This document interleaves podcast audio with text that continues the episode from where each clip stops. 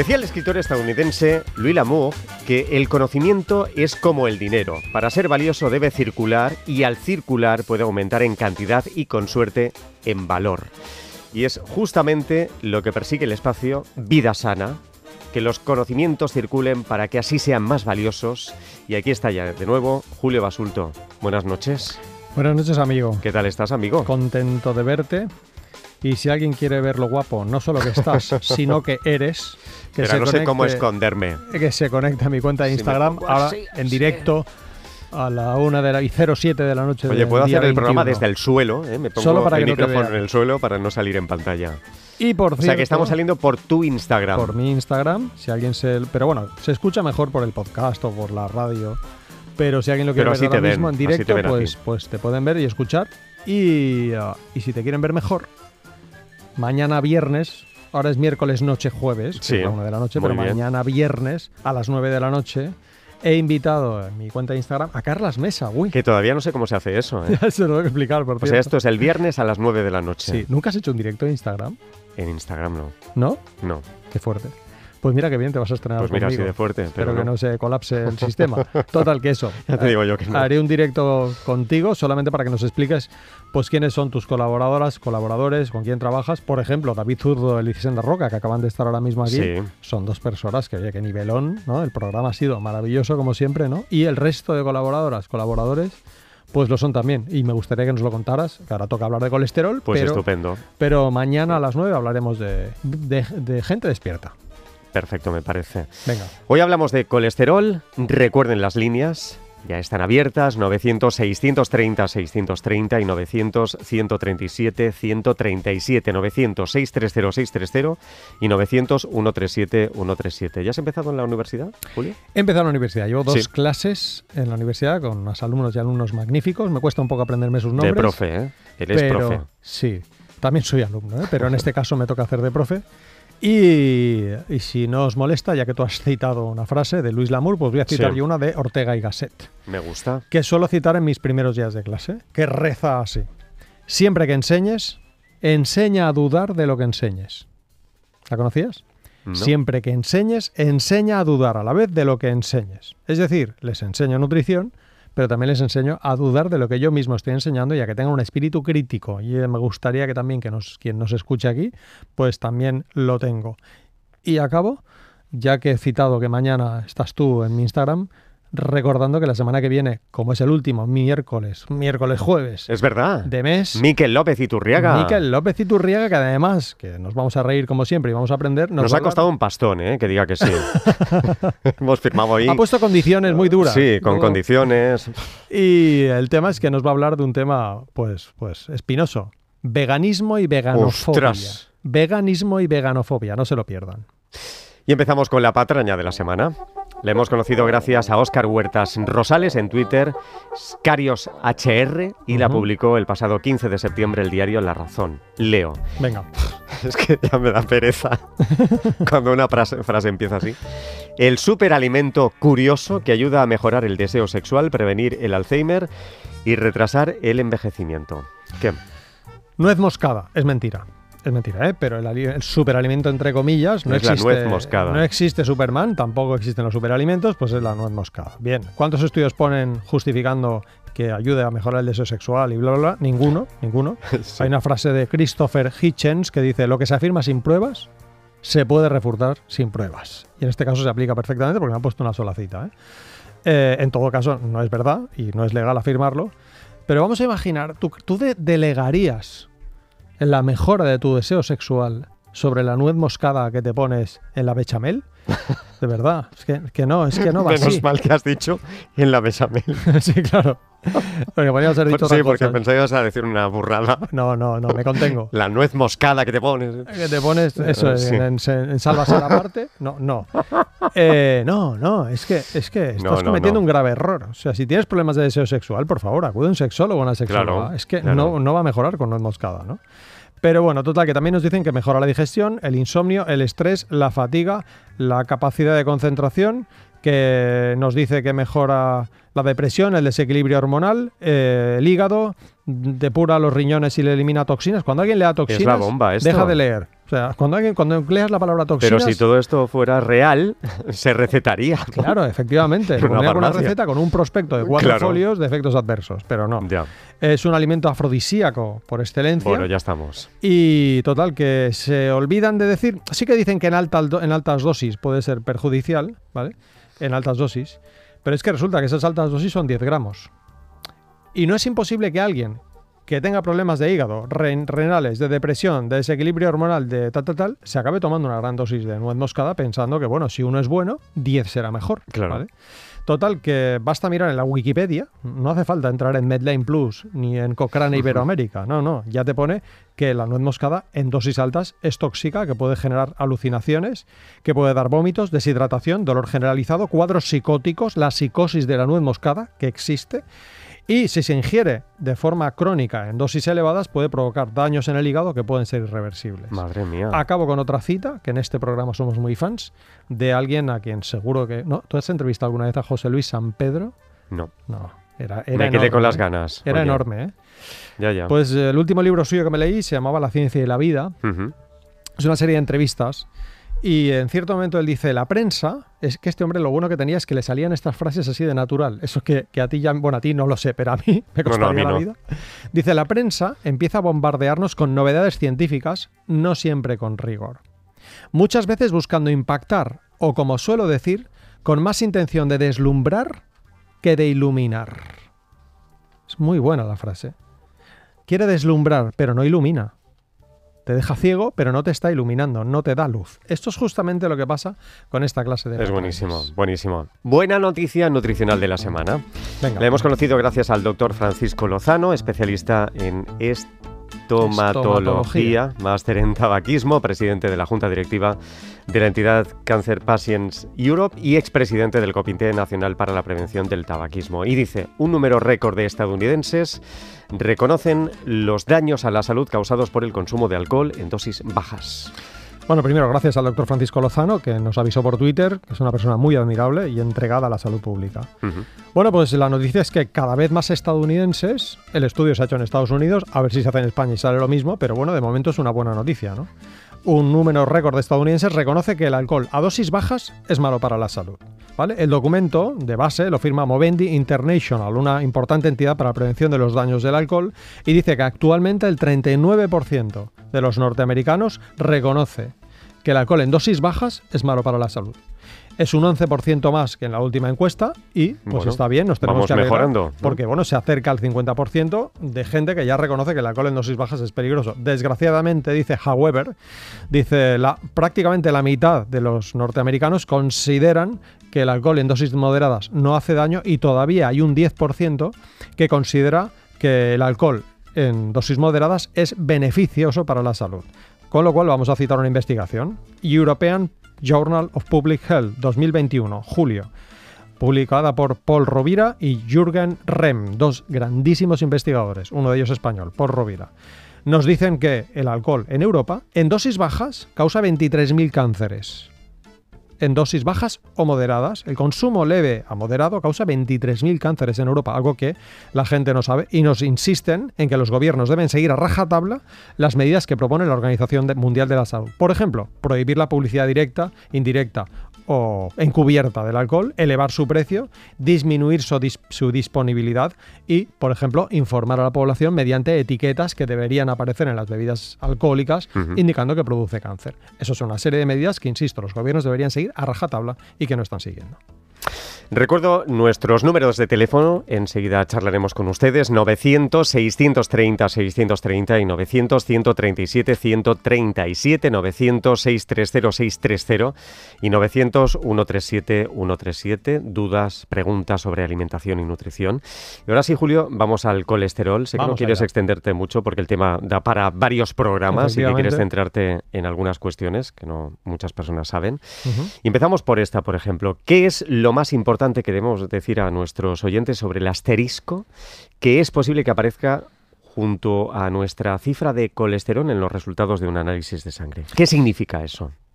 Bueno, te hacen una analítica general y en ocasiones te revisan el colesterol. Sí. Y entonces tu colesterol tiene un, numerito y aparece un asterisco. Ese asterisco que te dice que tienes demasiado colesterol, bien, y por lo tanto, pues mm, en muchas ocasiones, pues te dan un fármaco o te dan consejos de, de estilo de vida. ¿Qué tenemos que saber? Y por eso, sobre todo, pues he querido hacer este programa dedicado al colesterol, que, como tú has dicho, intentaré ser breve. Hay muchas cosas para hablar del colesterol, pero sobre todo quiero insistir en este tema, porque es que mucha gente piensa, bueno, me sale un asterisco, me tengo que tomar un fármaco. Y no me lo da el médico, me enfado con el médico. No, es que no es tan simple como eso. Guía de práctica clínica, tomen nota por favor. Guía, por si quieren buscarla, es gratuito, su acceso en Internet. Guía de práctica clínica sobre el manejo de los lípidos como factor de riesgo cardiovascular. El colesterol es un lípido sanguíneo, ¿vale? La firma nuestro Ministerio de Sanidad y nosotras, nosotros los sanitarios, tenemos la obligación de seguirla. ¿eh? Es decir, yo tengo que seguir esta guía. ¿Qué dice esta guía sobre el asterisco? Leo, abro comillas. En los resultados de los análisis clínicos se debe evitar la referencia a unas cifras de colesterol deseables o a rangos de normalidad en las cifras de lípidos. Es decir, nuestro Ministerio de Sanidad dice que esa analítica no tendría que tener ni rango de normalidad ni un asterisco. En mi vida todavía no he visto ninguna analítica en la que no salgan esos rangos y en las que no salga no aparezca el asterisco. el asterisco. Así que nada más. Bueno, de todo esto que estás contando entonces, se deduce que no siempre se debe prescribir fármacos para reducir los niveles de colesterol en sangre simplemente con base en una cifra de colesterol. Efectivamente. Entonces, ¿qué hacemos? ¿Qué hace el médico? El médico ve el asterisco, eso le despierta pues una duda y lo que hace el médico es acudir a una ecuación llamada Regicor, ecuación del riesgo Regicor, para valorar el riesgo inicial en personas sin antecedentes de enfermedad cardiovascular. Es decir, si una persona ya tiene antecedentes de enfermedad cardiovascular, sigue otro protocolo, que no vamos a tocar hoy aquí, ¿vale? Eh, luego evaluaremos o revisaremos esta guía, ¿vale? Para, porque yo creo que, da, que vale la pena revisarla un poco, ¿no? Pero el tema, y vuelvo a insistir, es que el médico no decide darte el fármaco para el colesterol solo con un asterisco, sino que coge un algoritmo, coge una ecuación y en base a esa ecuación decide si sí o si no en personas, insisto, sin antecedentes de riesgo cardiovascular, salvo algunas excepciones. Es decir, hay alguna excepción en la que mm, no se utiliza la ecuación de riesgo regicor, que luego comentamos, si te parece. Pues vamos a dicha ecuación o no. Sí, sí, venga, vamos a la ecuación. ¿Cómo la resumimos? Bueno, lo primero, no se recomienda utilizar regicor, nos dice el Ministerio de Sanidad, ¿vale? Las excepciones que hemos dicho, sale un asterisco y el médico va a regicor. ¿Cuándo no va a regicor? en personas mayores de 74 años, en personas que ya tienen una enfermedad cardiovascular establecida, ¿vale? Eh, en personas que tienen hipercolesterolemia familiar, es decir, que tienen unas cifras muy elevadas de colesterol y que esas cifras son hereditarias o en dislipemias genéticas, alteraciones genéticas que provocan alteraciones en los lípidos como en el colesterol. O, y ahora viene un redoble de tambores, si la cifra, si ese asterisco nos dice una cifra superior a 320 en el colesterol total o superior a 230 en el colesterol LDL. ¿Vale? Low Density Lipoprotein, el llamado colesterol malo. Cuando en ese asterisco vemos que hay una cifra superior a 320, el médico tiene indicación de este Ministerio de Sanidad de ya directamente, como la cifra es tan elevada, plantearse la aplicación, que en su criterio médico, la aplicación directa de la prescripción del fármaco tanto si es 320 de colesterol total como si es 230 de colesterol LDL.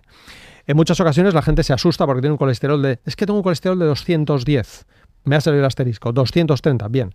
Dice esta guía que solo está justificado mm, no usar Regicor, no usar esa ecuación de la que ahora hablaremos, sí, todo esto que hemos citado, ¿vale? En personas que tienen enfermedad cardiovascular, o si directamente aparece una cifra tan alta que no voy a mirar la ecuación, directamente voy a prescribir el fármaco al paciente.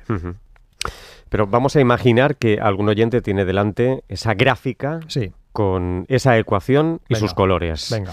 ¿Cuándo recomienda el Ministerio de Sanidad pautar fármacos para el colesterol? Vamos Entonces. allá. ¿Cómo es esta gráfica? Es una gráfica con colores, ¿vale? Es una tabla, como imagínate que tienes una tabla de Excel con filas y columnas, ¿no? ¿Y qué hay en esas filas y en esas columnas? No está solo la cifra de colesterol. Porque entonces sería muy fácil. Una cifra de colesterol, doy el fármaco. ¿vale? Hemos visto que a partir de 320 sí que se plantea dar el fármaco. Bien, se plantea. ¿eh? Pero ¿qué tiene esa tabla? Tiene tu sexo, si eres hombre o si eres mujer. Tiene en cuenta tu edad. Tiene en cuenta si fumas o si no fumas. Tiene en cuenta si padeces o si no padeces diabetes. Llevamos cuatro, ¿eh? O sea, no estamos hablando solo de colesterol.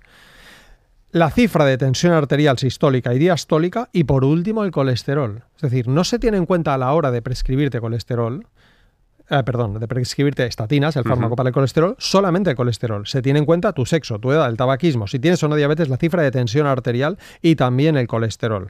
¿Qué tiene? Me has preguntado. ¿Cuándo recomienda el Ministerio de Sanidad pautar fármacos para el colesterol? Pues bueno, ¿cuándo lo recomienda? En personas, dice.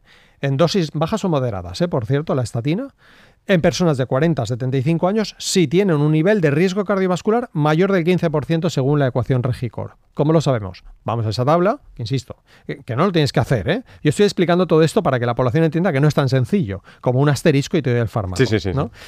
Eh, salen unos coloritos que te dicen este riesgo esta persona, porque como fuma, como tiene hipertensión, como tiene determinada edad y como además, bla, bla, bla, tiene unas cifras elevadas de colesterol, pues vemos un color que nos dice esto es una cifra de, de mayor del 15% del riesgo. Pues se aconseja tomar estatinas, pautar estatinas a dosis bajas o moderadas. O niveles del 10 al 15%, que es un color, pongamos que el 15% es un rojo, pues hay un color naranja, que es cifra del 10 al 15% de riesgo, ¿vale?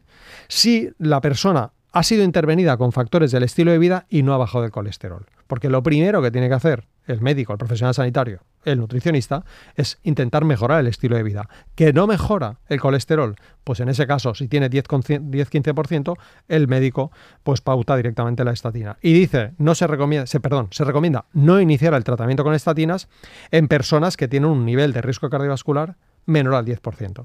Si en esa tabla vemos que después de tener en cuenta edad, sexo, tabaquismo, diabetes, etcétera, si nuestra cifra de riesgo cardiovascular es menor al 10%, que sale en color verde o algo parecido, ¿no? Pues se recomienda no dar estatinas.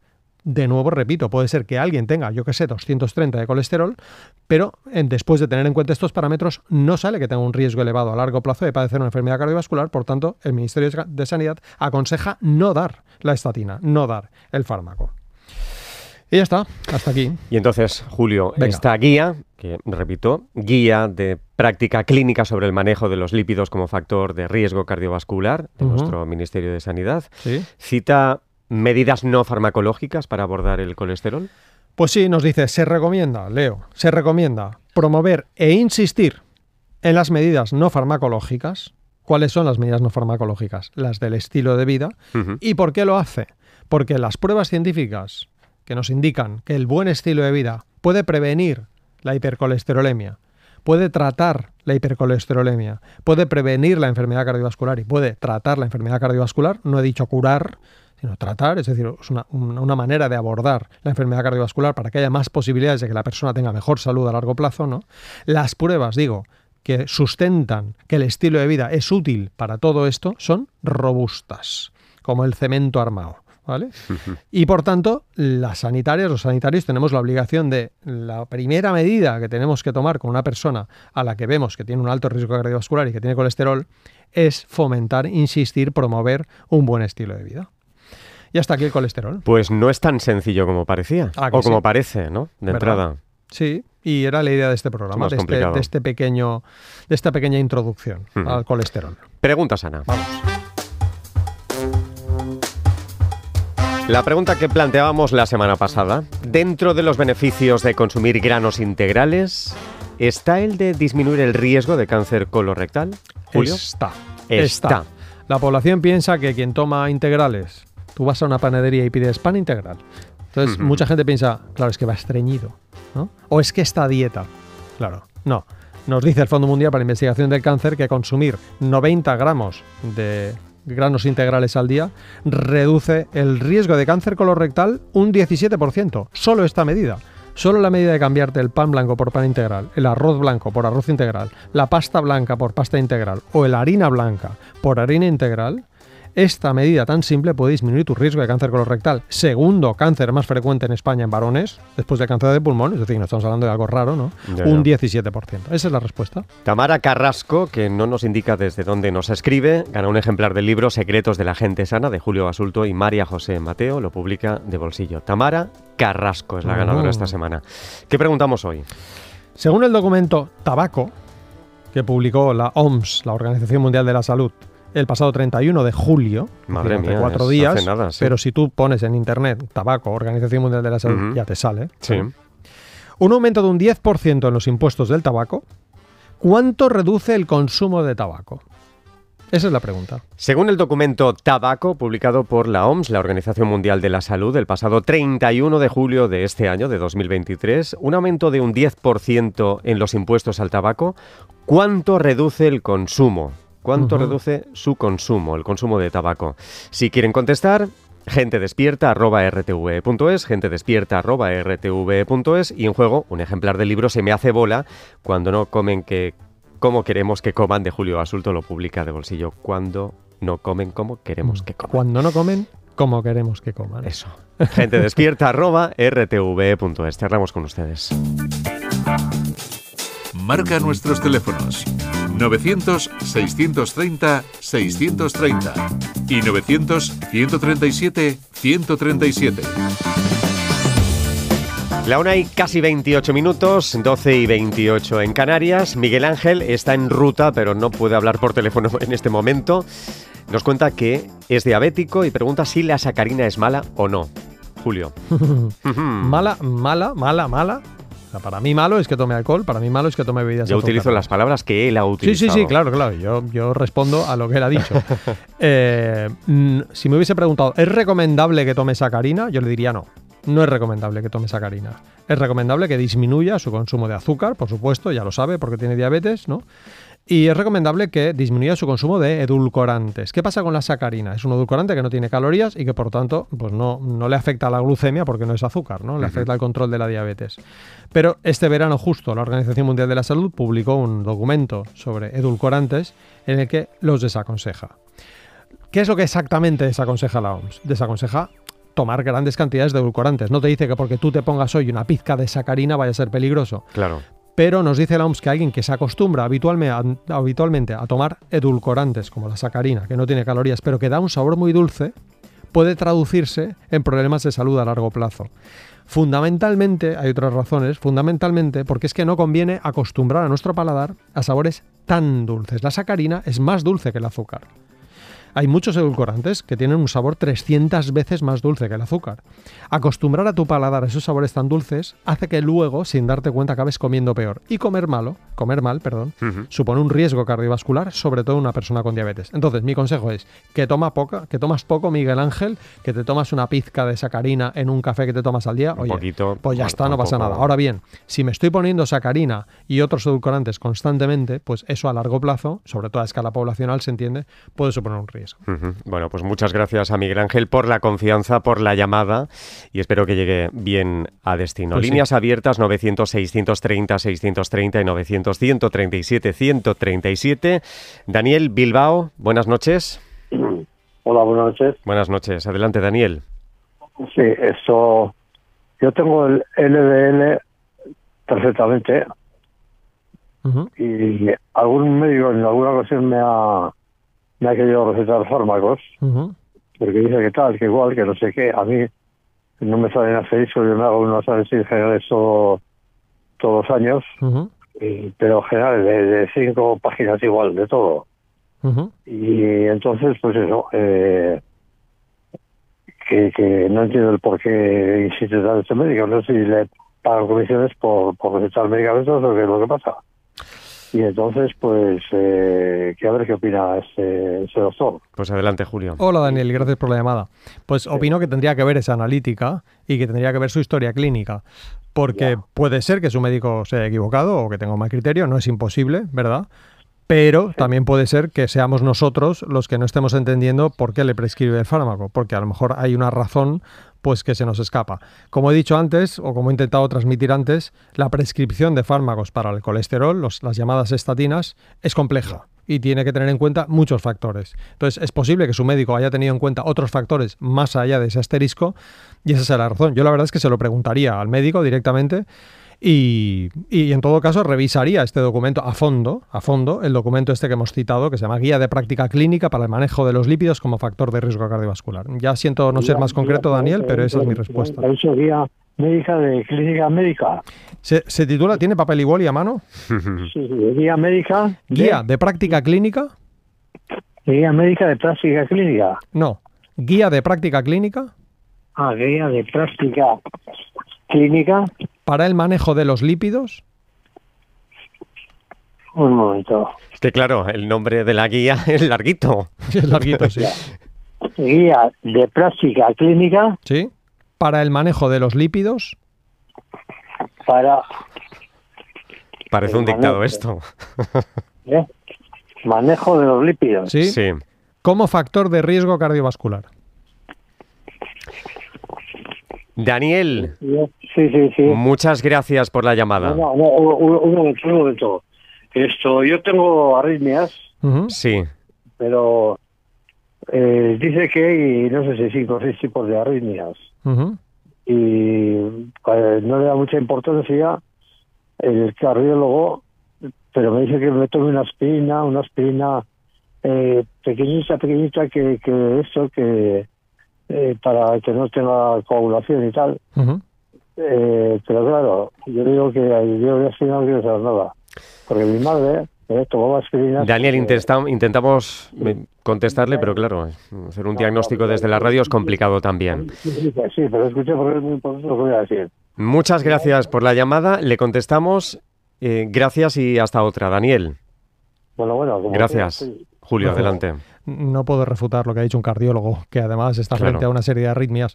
Por tanto, pues yo confiaría en el criterio del cardiólogo y en todo caso, si dudara, pediría una segunda opinión de otro cardiólogo, Hmm. no de alguien en la radio. Pues eso es. María Esther Oviedo, buenas Sí, noches. buenas noches, Carla. ¿Qué tal? Enhorabuena por el programa. Muchas gracias. Mira, yo quería preguntarle a Julio Basulto si el tomar un huevo al día puede suponer un incremento de colesterol. No. Bien. Así, Ya, simplemente. Perdón, eh, perdón. no. María Esther, gracias por llamar. Buenas noches. Eh, Un no. poquito de explicación, Sí, pobre mujer. sí. Es que mi marido le subió un poco el colesterol y tomaba un huevo diario y dice, voy a quitar eh, tomar cada do- segundo día porque me parece que puede ser esto. Y yo tampoco me parecía que pudiera ir por ahí. No va por ahí. Eh, en España, los estudios hechos en España, ¿eh? no, no en Estados Unidos donde el huevo viene a partir de galletas y de alimentos ultraprocesados, ¿no? Sí. sino que cuando alguien toma huevo, eso no ha mostrado provocar elevaciones en el colesterol, y menos uno al día, ¿no? Sí. Y sin embargo, sí ha demostrado elevar el colesterol el tomar, por ejemplo, bebidas azucaradas. O por ejemplo, tomar, por- tomar, por ejemplo, bollería, o galletas, o pastelería, o alimentos ultraprocesados, o cárnicos procesados, o carnes rojas. Todo eso sí, ha- demostrado elevar el colesterol. No hacer ejercicio físico. Todas esas situaciones elevan el colesterol. En el huevo no hay pruebas y, por tanto, no es que tenemos que decir, tome todos los huevos que quiera. No, no es eso. Pero no hay pruebas para decir que, el- que un huevo al día eleve el colesterol o aumente el riesgo cardiovascular. Bueno, pues muchas gracias. A usted, Gracias, gracias, por la Esther. llamada. Un abrazo. María Esther, Igual. gracias y buenas noches. Chao, chao. Bueno, recuerden también nuestros oyentes que tenemos número de WhatsApp, ahí nos pueden dejar notas de voz al 683-671-909, 683-671-909. Tenemos este de Ana María de Barcelona. Mi pregunta es que tengo una niña de 9 años, apenas toma ni queso, ni leche, ni almendra, ni yogure. Sí que toma quinoa, patata, la patata le encanta, eh, poco pescado. Entonces mi pregunta es, eh, ¿de calcio qué mínimo tienen que tomar los niños o cómo puede tomar más calcio de alguna otra manera? ¿Voy bien o le estoy dando poco calcio? ¿Qué le Pues gracias por la llamada. Ahí en el, el libro Human Nutrition and Dietetics, lo leí hace muchos años, es un tocho en inglés de nutrición. Y en el capítulo del colesterol nos dice que intentar luchar contra las patologías óseas, que son muchas, con un único nutriente que se llama colesterol, es como intentar ganar un partido de fútbol contra. Pues, ¿cu- ¿cuánta gente en un partido de fútbol? Que no lo sé, Carlas. ¿Cuántos, cuántos jugadores? ¿Cuántos jugadores hay en un partido de lo fútbol? sabe seguro. Rouget ¿Cuántos vuelve. jugadores en un partido de fútbol? ¿Cuántos jugadores tiene? 22, 22. 11 en cada lado, ¿vale? Bien, Eso. para que veáis el nivel que tenemos de fútbol. ha quedado patente.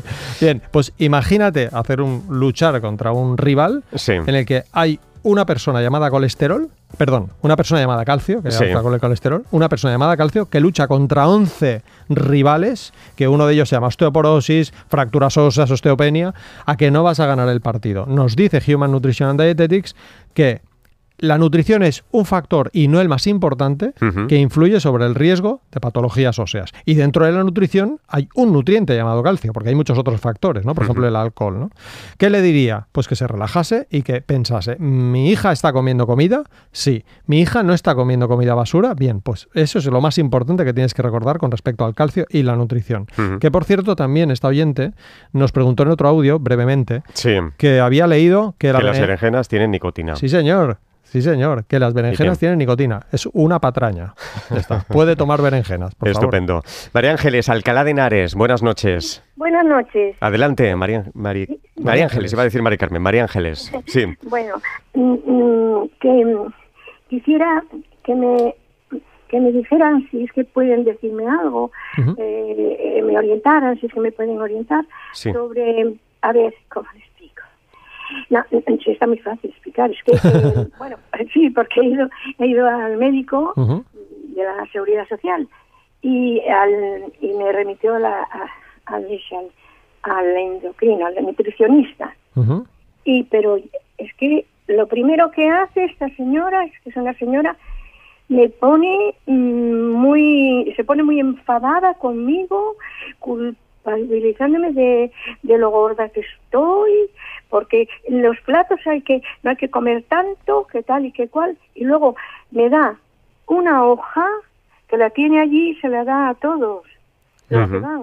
Una hoja y unos folletos con, con la dieta y... Porque usted lo que quiere conseguir es adelgazar, entiendo. María Ángeles. Sí, pero además que si voy a eso, pues, pues porque me traten normal. Bueno, eso desde luego que no llegue a casa, que, que me pasa esto, me pasó, me tiene pasado, llegar a casa y ponerme a llorar. Ya lo siento, María Ángeles. Me siento, me hace, me, me, me, pero me, me dice así como un gesto frunciendo, frunciendo el ceño. Madre mía. Cambie de sanitario. Desde luego. La tarea de un profesional sanitario, María Ángeles, nuestro trabajo, no es asustar o culpabilizar, sino informar con datos fidedignos, jamás juzgando.